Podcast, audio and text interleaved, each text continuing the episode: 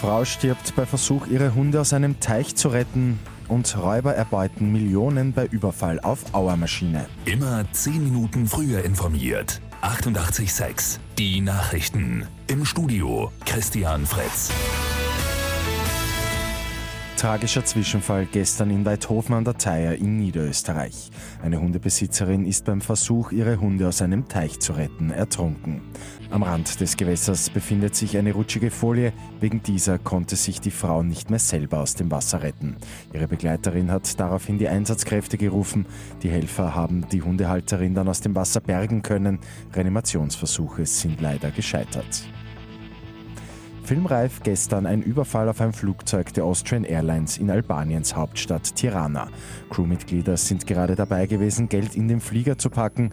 Plötzlich sind Männer mit Masken und in Kampfanzügen aufgetaucht und haben das Geld gestohlen. Bis zu 10 Millionen Euro sollen es gewesen sein. Bei der Flucht ist einer der Räuber erschossen worden, die weiteren zumindest drei sind noch flüchtig. Den Passagieren und der Crew ist zum Glück aber nichts passiert. Zu einem harten Brexit am Freitag wird es eher nicht kommen. Diplomatenberichten zufolge werden die EU27 Großbritannien heute einen Aufschub gewähren.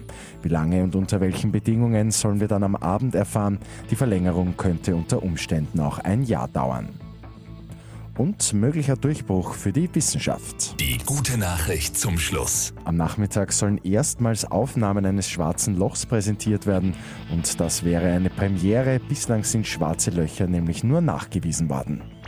Mit 886 immer 10 Minuten früher informiert.